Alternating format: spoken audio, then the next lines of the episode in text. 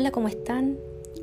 Estábamos hablando de las cuatro nobles verdades y en este episodio vamos a hablar de la tercera noble verdad que es la cesación del sufrimiento.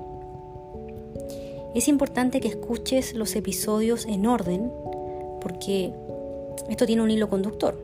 Obviamente la idea es que escuches eh, ojalá primero la historia de Siddhartha Gautama y que después vayas escuchando las cuatro nobles verdades. Para empezar este capítulo, me gustaría contarles un cuento. Lo voy a leer para no equivocarme. Dice así. Una tarde, la gente vio a una anciana buscando algo en la calle fuera de su choza. ¿Qué pasa? ¿Qué buscas? le preguntaron. Perdí mi aguja, dijo ella. Todos los presentes comenzaron a buscar la aguja con la anciana. Al paso del tiempo, alguien comentó, la calle es larga y una aguja muy pequeña. ¿Por qué no nos dices exactamente dónde se te cayó la aguja? La anciana respondió, se me cayó dentro de mi casa. ¿Te has vuelto loca? Si la aguja se te ha caído dentro de tu casa, ¿por qué la buscas aquí afuera? Le dijeron. Porque aquí hay luz, pero dentro de la casa no hay luz, respondió ella. ¿Qué quiere decir esta historia? La aguja es la felicidad, porque es mucho más fácil para nosotros buscar la felicidad afuera, comprando cosas, eh, teniendo personas que nos acompañan, estando con las personas que queremos, etc. Pero en verdad la felicidad no está afuera, la felicidad está dentro de nosotros. Porque si se acuerdan, la felicidad es una emoción y todas las emociones están en nuestra mente, no están afuera. Entonces, hay que siempre recordar que nosotros decidimos qué emociones tenemos a través de los pensamientos. Ustedes podrían preguntarme, ¿y por qué nos cuenta un cuento de felicidad si estamos hablando del sufrimiento? Bueno, lo hago porque la felicidad es la otra cara de la moneda del sufrimiento. Las cosas en el universo son duales, todo es dual. Una cosa define a la otra. Por ejemplo, si, si yo defino la felicidad como ausencia de sufrimiento, una cosa está definiendo a la otra. También yo podría decir que el sufrimiento es ausencia de felicidad. Entonces ahí tú te das cuenta que es, es como la otra cara de, de la moneda o el otro lado del espejo. Finalmente, estamos estudiando las cuatro nobles verdades que hablan de cómo eliminar el sufrimiento, pero en el fondo lo que nosotros queremos es ser felices. Y seremos felices liberándonos del sufrimiento. Por eso están tan relacionados. Bueno, en la cesación del sufrimiento, lo que primero hay que hacer es estar consciente de que sufrimos, ¿cierto? Como decía la primera noble verdad.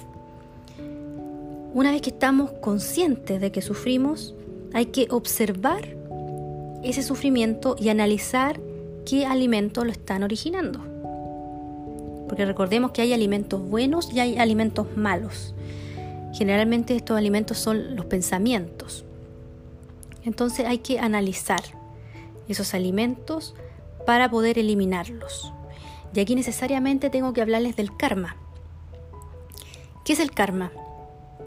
No es otra cosa que la ley de causa-efecto, ya muy conocida en, en la ciencia. Pero para el budismo, esta ley de causa-efecto se traduciría como todo lo que hacemos genera consecuencias retributivas. Ya todo lo que hacemos, todo lo que pensamos, también los pensamientos también generan karma.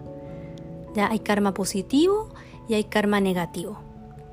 Si nosotros hacemos cosas buenas o pensamos cosas buenas, van a ver como consecuencia em, cosas buenas también. ¿Ya? O sea, un ejemplo sencillo sería, em, pensemos por ejemplo en, en que rompió contigo tu novio si tú te generas un pensamiento malo, un alimento malo, tú puedes pensar de que eh, mi novio rompió conmigo y, no debió hacerlo, él es una mala persona, y ese pensamiento negativo va a generar una emoción negativa en ti, va a producir ira en ti, va a producir odio, ¿cierto? Y ese odio puede hacer que tú actúes mal. O sea, que en un arrebato vayas a la cocina, busques un cuchillo y mates a tu novio, o que te tires por el balcón para abajo y te suicides. O sea, los pensamientos negativos o los alimentos negativos generan emociones negativas y esas emociones negativas generan acciones negativas. Y eso es karma. Entonces, cuando uno está en presencia del sufrimiento, entonces uno tiene que observarlo, ver las causas y eliminarlas. Incluso uno podría aquí ocupar em, alguna herramienta de mejora continua, ya un, diagrama de Ichikawa, eh, la herramienta 5 por qué, para buscar la causa raíz del sufrimiento y así, entendiendo la causa, poder eliminarla. Y si eliminas la causa, vas a eliminar el sufrimiento. Pero aquí hay una segunda vía, porque tú por un lado puedes hacer eso, o por otro lado podrías no hacer nada. Sí, así como lo escuchaste, no hacer nada. ¿Por qué? Porque, ya te había dicho en episodios anteriores, que em, lo único constante en el tiempo es el cambio. Todo cambia. Entonces, si tú en este momento tienes una situación dolorosa, tú podrías eventualmente no hacer nada, o sea, solo observar la situación y esperar a que cambie. Porque las situaciones también son temporales. Entonces lo que está pasando ahora, que es doloroso, va necesariamente a transformarse en otra cosa. Solo esperando.